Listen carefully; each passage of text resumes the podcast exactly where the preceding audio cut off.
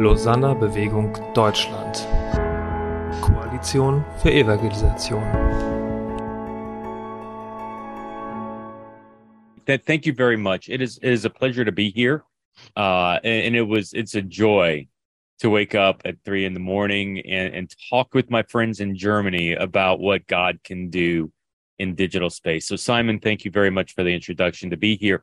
Uh, to, to open confession, I've actually have interacted interacted with Christian maybe off and on for a decade on Twitter.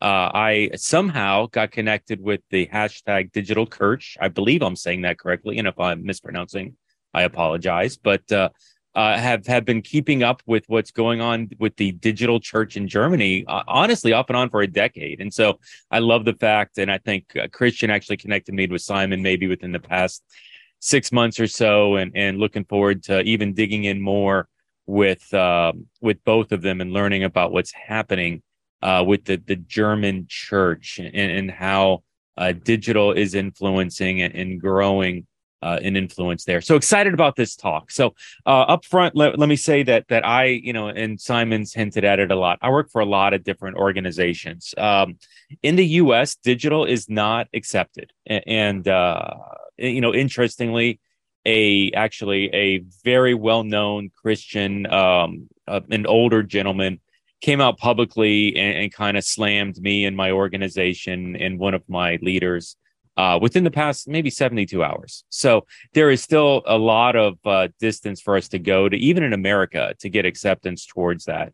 Uh, but what's been fun is working with, uh, you know, we use a phrase here in America, and hopefully this makes sense. Globally, we go with the goers, uh, the people that are moving, the people that are wanting to do something digitally. We're going with them. We're going to help them. The the naysayers, uh, we don't really pay much attention to them, to be honest. Uh, the people that are being difficult, they will continue to be difficult. We will not change their minds other than the mission field. And so the stories that we tell, the life change that we see, the discipleship, the evangelism that's happening, this is our battlefield. And um, I, there have been many times where I have been pulled into the arguments of whether or not digital is valid or not in very public environments. And, and, to be honest, you never win those arguments. I don't know that you lose them either. Uh, but let's say I had a lot of hair at one point, and uh, well, now I don't. And and much of that probably was lost over stress over some of those arguments. So, um, let's move on. I so I've written a book recently. It's not on the topic of today, but what the church looks like in virtual reality uh, currently in, in America and beyond. And so I told a lot of those stories in there. The link is in the uh, the board that was shared earlier. It's at uh, you can go to uh, the church.digital slash VR book, and that'll get you. It's a free download. Download it, read it, look at it, hear some of the stories, celebrate what's happening, and maybe get ideas what this will look like in Germany. I don't know if virtual reality is there yet, but um, the the metaverse is going to offer a lot of new opportunities. And, and, as the technology rolls out, once again, we're finding that some of these churches are reaching 80 to 85% atheists and agnostics, 75% dechurched. Uh, we're finding Satanists and neo pagans that are finding Christ in, in virtual reality. And we're finding uh, people through a gamer church, people that haven't set foot in a church building in over a decade are coming back to Jesus. And so, once again, in this digital space, we really are finding that it's a different type of person that we're connecting with in these digital and, and metaverse churches. And, so, be encouraged with what you're doing, the questions that you are asking. I, I, I am Rose. I, I, I want to. I, I, I do follow on TikTok, TikTok, TikTok. Um, I'm not a a content creator, but I'm I'm gonna follow you and, and, see what you're doing because I love the idea of what TikTok is and, and how there are influencers like Rose that are using that influence, but then pointing that to Jesus, e- even to the point of pointing it towards a digital expression of church. Just this week, or no, maybe forgive me, it's 3 a.m. A couple weeks ago, I met with the top 15 American Twitch uh, streamers. And uh, many of them were gamers, many of them were chatters, a couple of them were cookers where they stream their cooking. uh, but huge influence. And, and we had an opportunity to sit down with them and talk about using their influence to point towards a, a Discord community where there would be a church that would be operating within that. Uh, and maybe they would build that church. Maybe they would work with others where that church already existed, uh, but would not just use their influence for their own personal gain, but would use their influence for the kingdom. And what was fascinating was, and I was actually very nervous about the conversations that we were having with these streamers, even to the point that I was challenging some of them that maybe it's not about growing one stream, but you should decentralize and start to create multiple streams and build up others underneath them, which, you know anything about Twitch, that actually takes money out of their pocket because it's the bigger the stream, the more you can get the sponsors. And by diversifying, we're actually affecting them financially. And what was interesting was uh, almost to the T, every one of them was gung ho excited about the opportunities of, of being the church digitally in, Swi- in Twitch and moving beyond just creating content and noise and instead using their influence for the kingdom. And this is more and more of what we are hoping to see in um, through the work that we're doing through Digital Church Network. Now, I had I had a conversation. Actually, I work for one individual, like in two different opportunities, and you may know may know this name. His name's Dave Ferguson. He's and if you don't know, that's fine. But he is uh, a lead pastor here in America, uh, as well as uh, works for uh, a, a, global networking organization called New Thing Network, which is one of the roles that I, that I work with and he also leads an organization called Exponential and and um, Leadership Network, which I work for for Leadership Network. So Dave Ferguson's my boss a couple times over, so I have to be nice to him. Uh, but the first time I, I, met Dave Ferguson, actually had a conversation. Um, he and I were supposed to have a 15 minute conversation talking about um, some of the disciple making, some of the multiplication ideas that I had uh, centered around what I wanted to do, which with what is now Digital Church Network. See, I wanted to create a disciple making movement that almost works like a micro church strategy where I'm discipling individuals. I would grow them into leaders that would be planting churches that would multiply those churches into networks for accountability and it would multiply those networks in, into movements. And so I started sitting, I, I sat down with Dave Ferguson. I literally had 15 minutes to do a pitch with Dave talking about what this is. He didn't know who I was. Well, that 15 minute meeting ended up being an hour and a half uh, because Dave was so caught up into this idea, this strategy, even looking how I was looking. And he had never, he said, I've never thought of this before, Jeff, how I was looking at digital not as communication.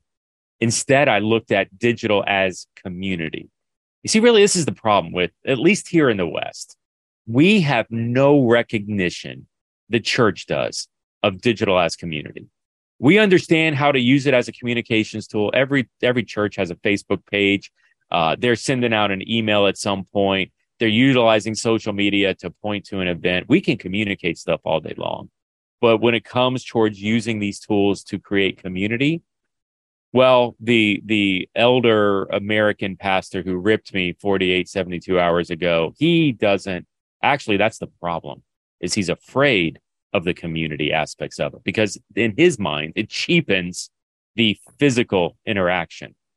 But what rose knows and, and what others are discovering is that there is community digitally. And, and and honestly we're not like the church doesn't get to say whether the community is real or not like the culture gets to speak to whether it's real or not. And by the way, the corporations, especially in the metaverse, that are spending billions to trillions of dollars to make sure that the metaverse, virtual reality, augmented reality, that there's community aspects of that, yeah, they get to decide that.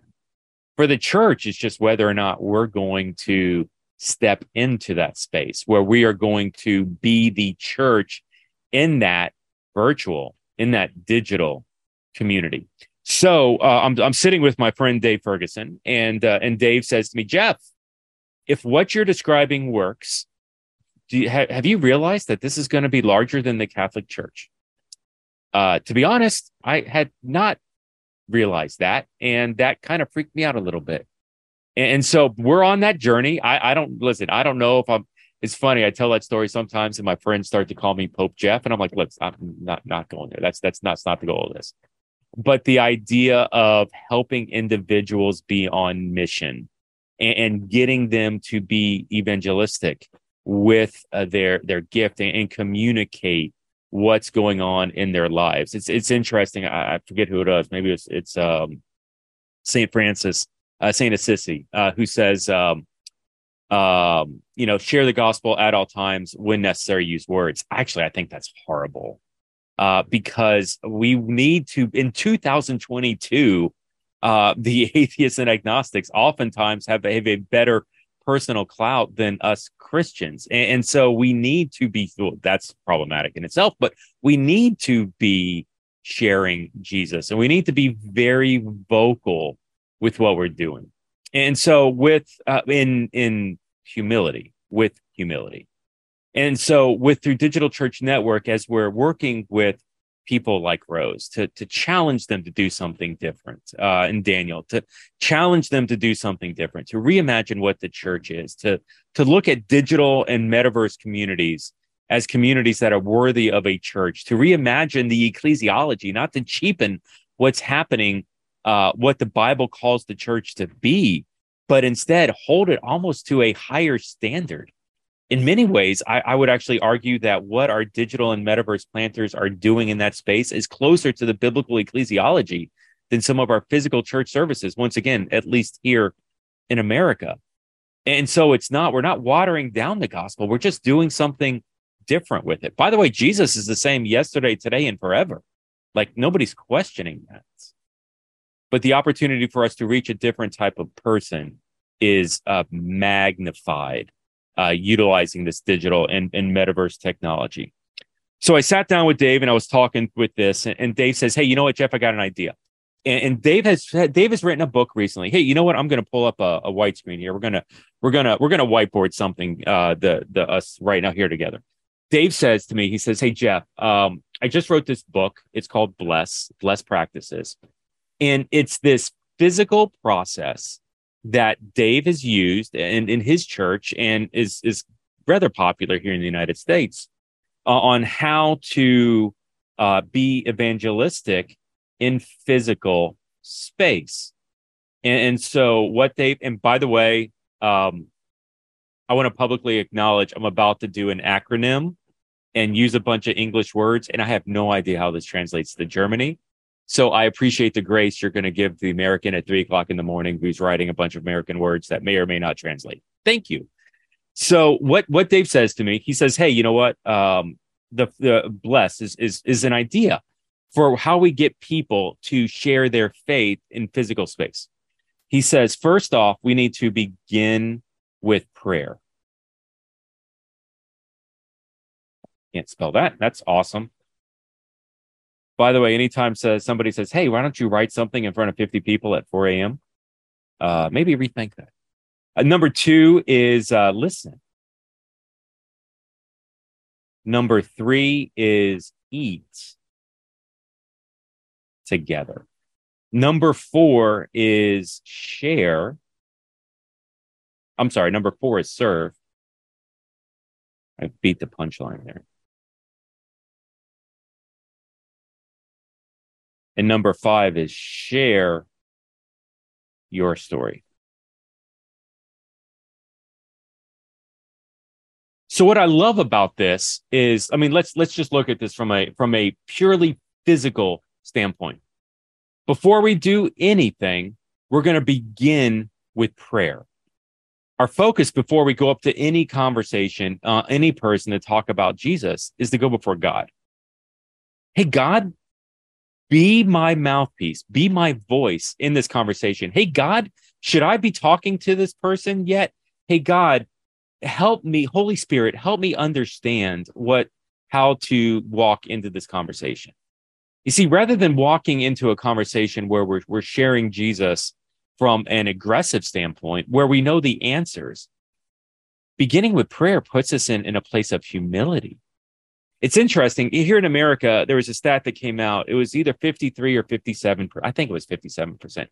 57 percent of millennials uh, do not agree with evangelism. 57% of Christian millennials do not agree with evangelism. What's interesting is the same report shows us that 60% of millennials want to share their faith. Now, actually, the report really dug into this. How can 57% don't like uh, the evangelism, but they're okay sharing what their their personal faith? And and and what came of that? And once again, this is an American stat. It's all about the posture the millennial doesn't want to shove Jesus down someone that doesn't want to hear it, but they're all about sharing what the effect of what Jesus is contextually through relationships. And beginning with prayer is a huge first step in positioning us in a place where we can be open to the Spirit's guiding and have it not be about ego or platforming or getting somebody to think that we are, and instead positioning us in a place of humility with that. Listening, by the way, is step number two. So as we're going up to that conversation, we're having a conversation with our friends via uh, Facebook, you know, Facebook Messenger. We're walking up to a complete stranger in virtual reality. Really, the first thing we're doing is listening. Where are they? What's going on? You um, honestly, you're you're collecting information for the Holy Spirit to do in your own personal life. But more than that, there's an opportunity here. It's funny, even even in the virtual reality. I was actually talking with a virtual reality pastor uh, yesterday, Wednesday, and uh, and and, and uh, the pastor says to me, he says, "Man, sharing Jesus with a stranger in virtual reality is really hard because you don't get the physical tells. You you can't read the body or you can't read the face to know what's going on." And, and and and so sometimes I'm walking up to these people in virtual reality and having a conversation, and I don't know if it's I don't know if it's good or bad. I don't know if it's going well or if it's not going well. And and and, and I said to my friend, I was like, well, what if you listened first? Like instead of just walking into the conversation blindly and talking, what if instead you positioned yourself where you're asking questions? Instead of reading the physical facial reactions or their body language, you're listening to their voice. You're listening to the timbre. Are they annoyed? Are, are they enjoying the conversation? you're positioning the person ahead of you. By the way, this builds relational equity. So much of evangelism, you know, moving forward in, in 22 and beyond, uh, to be honest, it's not, this is the struggle, at least with the American church. The American church would view, and in the past decades, I mean, let's go back 20, 30 years, even build some stuff, Billy Graham. The idea of accepting Jesus, of having a relationship with Jesus was a, um, was a rational decision. Like it's it's a mental decision to do that. I have to academically prove that Jesus exists to a person. I have to do that. And in, in the 80s and the 90s and the 2000s, maybe that worked. Uh, in, in 2022, it's moved from rational and instead it's moved towards emotional. And to get people to decide to follow Jesus, to get people to decide to become a Christian is is not a brain decision, it's a heart decision. And it's become emotional. That emotion is driven by relationships. And so for us to get to understand people, uh, for us to get to be able to communicate at that emotional level, we need to have a relationship. And that relationship, especially if we don't know who that person is, is built by listening that's where the relational equity comes in for that person to keep having the conversation about Jesus. All right, so we're beginning with prayer, we're listening, we're eating. And by the way, beginning with prayer digitally and in the metaverse, I mean, let's let's be honest. And, and maybe some of our friends don't understand this, but prayer is prayer. I, I, I, you know, when it's funny when when people ask me or when somebody posts like in a group text or something, hey, uh, my my my best friend just died. My mom's got stage five cancer. Like when those things come in, and, and people do like the the prayer emojis, or, or, people do like, "Hey, I'm praying for you." Like when that comes up, um, more often than not, almost all the time, like I will literally type a prayer in the text. I don't know. I don't know if you do or if you've ever gotten one of those, but to, uh, it's been. I'll have people come back to me. Wow, I didn't know you could do that. Well, of course you can pray Of course you can. I mean, literally, this technology, even on the listen side, is designed for a two way conversation. What I actually don't like of, of this next 30 minutes is that I'm not able to hear from you. Like, I actually, if there's questions and stuff, like I wanted to come into the chat because I wanted two way this conversation. I'm looking to, to queue forward the Q&A at the end. So beginning with prayer, praying digitally, of course. Listening digitally, yes, you can do that. Eat. So Dave Ferguson tells me eat, and, and I'm like, I, I don't, I don't, I don't understand why, why eat. I mean, in my mind, I'm like, okay, in virtual reality, we can eat virtual food, pixelated, but like, what digitally, what am I supposed to like eat a hoagie in a Facebook group? What I don't, a hoagie is a hot dog. That probably doesn't translate. Sorry. Um, so, but it, it's what, what do we do here with this eat? What, Dave, when you say eat, what do you mean eat? And, and, and Dave tells me he's, he's like, eat is, is all about intimacy. It's authenticity. You are sitting down without an agenda and you are having a dialogue with each other. So listening is you learning about the person. Eating in physical space is inviting to lunch, inviting to a coffee house, sitting down at a Starbucks or whatever you drink in Germany, and meeting a person in, in physical space and getting to know them at a deeper level. How do you do that digitally? So this this is what we did. We we we invited in Dave and we invited in 15 to 20 digital and metaverse church planters and physical pastors that are doing digital ministry. And we asked them that question What in the Sam Hill does eat do? Uh, it's it's interesting. Daniel said friggin', so I have now permission to say that as well. How do we friggin' eat in, in digital space? And um, and it's interesting. A a, uh, a video game pastor, a pastor who runs a video game church, uh, says, Hey, you know what? For me, that level of intimacy, it's nothing to do with eating. It's when I'm playing video games. And another guy who runs this is interesting. He runs a barbecue church, barbecue assemblies of God. I promise you, this is a legit thing and it's actually working. This guy's like, hey, you know what? Like for me, when we get to that level of intimacy, it's when we jump on a Zoom call and, and we start talking about like cooking barbecue uh, and we start and we just the room started talking about this and, and, we realized it wasn't about the act of physically eating as much as it was sharing experiences with people in digital in a metaverse space. Like i had a guy that that literally has shared jesus over 2000 times with people in virtual reality. We'll just walk up to a random person in a world called VR chat and just start talking with them, doing essentially this practice in uh, in the in the metaverse. And he says, yeah, like if if the relationship goes well, I invite them and like we go over to we play some game together. A population one, uh, which is like the uh, Fortnite of virtual reality. And he's like, yeah, and that's that's that's the experience. We'll go walk around a world together. I had another guy that created a prayer garden and, and he hangs out in there and he shared Jesus hundreds of times and has prayed for people on a regular basis. And for him, it's that that experience. And so when we look at these digital and metaverse tools, you know, whether it's the headset, whether it's the phone, whatever we're, we're utilizing, the metaverse is literally the age of experience. This is where we're going. And so for us to emotionally connect with people, to build that relationship, it's all about shared experience. Now, what's interesting is, is after you pray for them, after you listen to them, after you experience something with them, number four here is serve. Talk about humility.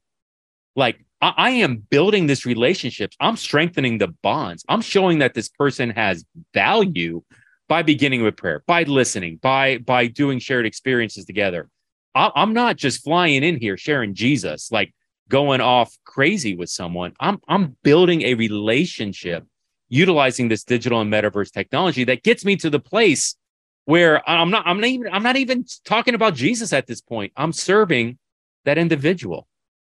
So what does serving look like digitally or in virtual reality? It's interesting when I've I've got a, I've got a, a bunch of bobbleheads behind me, and um, and if you like here, I'll just call this out. This is a bobblehead. I don't know if these exist in Germany. There, this is actually Ronald Reagan, president, uh, president of the United States in the '80s. Um, I, uh, I, uh, I do. Uh, I talk about Ronald Reagan a lot in some of my streams. He he said uh, he said a quote once, and this has really been the motivating factor for my life in recent years, aside from Jesus. But Ronald Reagan says, "There's no limit to the amount of good one can do, as long as he doesn't care who gets credit." And so I said that, and, then this thing showed up in my mailbox. Somebody sent it to me because they heard it and they thought, "Oh, Jeff likes bobbleheads. Let me send them a Ronald Reagan bobblehead." I'm, I mean, I'm not exaggerating. I'm not kidding. Like some strange person, someone I, I know who it is, but someone I've never met in physical space sent me a Ronald Reagan bobblehead doll because I collect bobbleheads. That's a, a level of serving. When I had COVID, um, people I didn't know were sending me DoorDash, food candy, drinks delivery to my house via mobile apps. I'm assuming DoorDash is in Germany, maybe not, but it's it's the use your app to, to get buy the food. The person's in four, four or five states away and is and is sending me my favorite candy and feel better food because I had had coronavirus, and he was serving me in that way.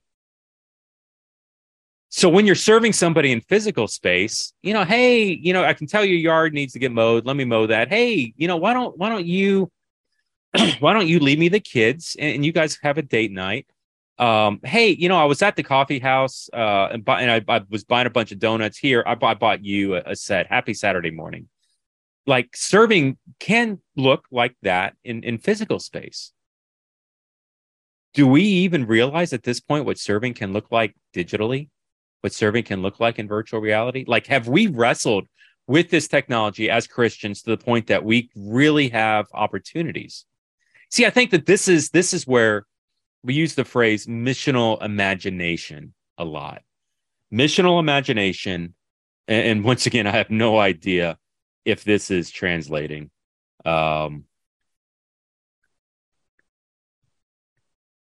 missional imagination is the idea that someone like Rose or someone like Daniel who has a crazy idea for the kingdom. Let's do it. Let's explore it. Let's use your imagination for missional purposes. Let's just make sure it connects to the kingdom. What is God calling you to do? Thank you for that, Simon. I appreciate that.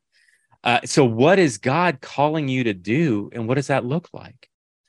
So, in these moments where you've you've prayed for someone, you've listened to them, and you've built experiences. You've experienced things together digitally or in the metaverse, using your missional imagination, tapping into the Holy Spirit, starting to ask questions How can I serve this person in a better way? I have seen some crazy ideas come up. And, and, I know that as the more that we stay attuned to the spirit and stay focused on the individual, we're going to be seeing more and better things happening as a result of this. And after you begin with prayer, after you listen, after you eat, or excuse me, after you do experience together, after you serve, here's where you share your story. Share your story of Jesus and share your story about what Jesus has done in your life. Realizing that it's no longer about the rational. To be honest, and if there's any pastors in the room, I hesitate to say this your influence has actually never been as small as it is today. Actually, I can say that about the American church. In fairness, I don't know that I can say this about the German church, but I have the unfortunate reality that I have to tell pastors that all the time. And so for pastors, it's really it's uh, and I'm, I'm encouraging them. The American church has been in such decline that it really is no longer about the sermon if we're going to be effective, and stats are showing this, people that have spiritual questions, people that are far from God that have spiritual questions in America, they go to two different places to get the answers to their spiritual questions. They go to YouTube, they go to Google. Literally, they Google the spiritual question and come up with the answers. By the way, do you think the church comes up? No, because the church doesn't know how to do SEO and their Google, their YouTube is horrible and these people that are spiritually lost looking for spiritual questions they go to their friends who they think may have spiritual answers. So lost people are not going to the buildings, they're going to individuals. And as we're looking at not a rational mindset, but, a, but an emotional mindset on, on how to connect those lost people to Jesus. Is it more effective for the building to be the one that's sharing the gospel? Is it more effective for us as individuals to, as Christians, to answer those spiritual questions as best as we can, realizing it doesn't have to be eloquent, it needs to be heartfelt. This is why bless, whatever the connotation of this in German, this is why it works. Not that it has to be all about um, eloquence and Bible knowledge and memorizing and, and all of these things that that are that are very important for the Christian walk. But as we're talking with people, really the idea of evangelizing people, it is far more focused in this idea of how can I build a relationship with someone? Utilizing these tools, engaging in this community, and for that purpose, pointing not mass numbers of people, but pointing this individual person that I am building relationship to the kingdom.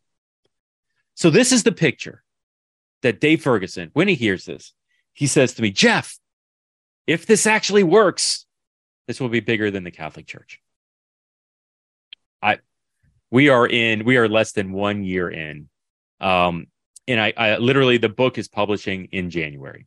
Uh, and so we're, we're writing a, a book on this uh, the idea of what a digital missionary will look like and, and how to be that individual digital missionary. We're not aiming it at church leaders.